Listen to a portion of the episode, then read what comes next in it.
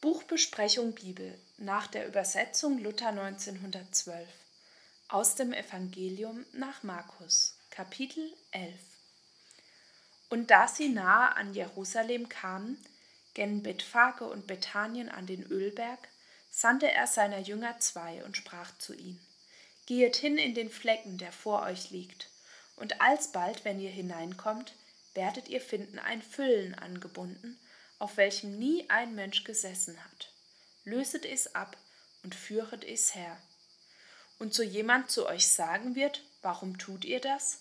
So sprechet, der Herr bedarf sein, so wird er es alsbald hersenden. Sie gingen hin und fanden das Füllen gebunden an die Tür, außen auf der Wegscheide, und lösten es ab. Und etliche, die da standen, sprachen zu ihnen, Was macht ihr, dass ihr das Füllen ablöset?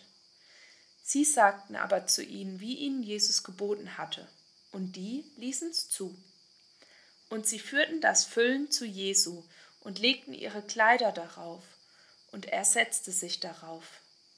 Viele aber breiteten ihre Kleider auf den Weg, etliche hieben Maien von den Bäumen und streuten sie auf den Weg. Und die vorne vorgingen und die hernach folgten, schrien und sprachen, Hosianna, Gelobt sei der, der kommt im Namen des Herrn. Gelobt sei das Reich unseres Vaters David, das da kommt in dem Namen des Herrn. Hosianna in der Höhe. Und der Herr ging ein zu Jerusalem und in den Tempel, und er besah alles. Und am Abend ging er hinaus gen Bethanien mit den Zwölfen. Und des andern Tages, da sie von Bethanien gingen, hungerte ihn. Und er sah einen Feigenbaum von ferne, der Blätter hatte. Da trat er hinzu, ob er etwas darauf fände. Und da er hinzukam, fand er nichts, denn nur Blätter, denn es war noch nicht Zeit, dass Feigen sein sollten. Und Jesus antwortete und sprach zu ihm, Nun esse von dir niemand ewiglich. Und seine Jünger hörten das. Und sie kamen gen Jerusalem.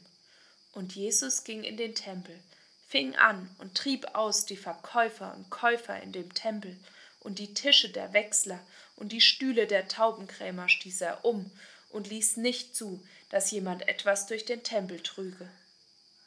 Und er lehrte und sprach zu ihnen, Steht nicht geschrieben, mein Haus soll heißen ein Bethaus allen Völkern? Ihr aber habt eine Mördergrube daraus gemacht. Und es kam vor die Schriftgelehrten und hohen Priester, und sie trachteten, wie sie ihn umbrächten. Sie fürchteten sich aber vor ihm, denn alles Volk verwunderte sich über seine Lehre. Und des Abends ging er hinaus vor die Stadt, und am Morgen gingen sie vorüber und sahen den Feigenbaum, dass er verdorrt war bis auf die Wurzel. Und Petrus gedachte daran und sprach zu ihm, Rabbi, siehe, der Feigenbaum, den du verflucht hast, ist verdorrt. Jesus antwortete und sprach zu ihnen, Habt Glauben an Gott, wahrlich, ich sage euch, wer zu diesem Berge spräche, hebe dich und wirf dich ins Meer, und zweifelte nicht in seinem Herzen, sondern glaubte, dass es geschehen würde, was er sagt, so wird's ihm geschehen, was er sagt.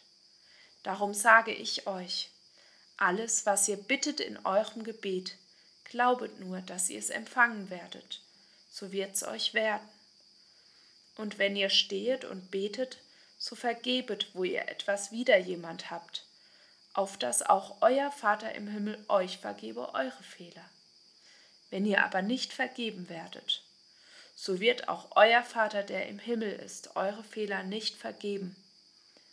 Und sie kamen abermals gen Jerusalem.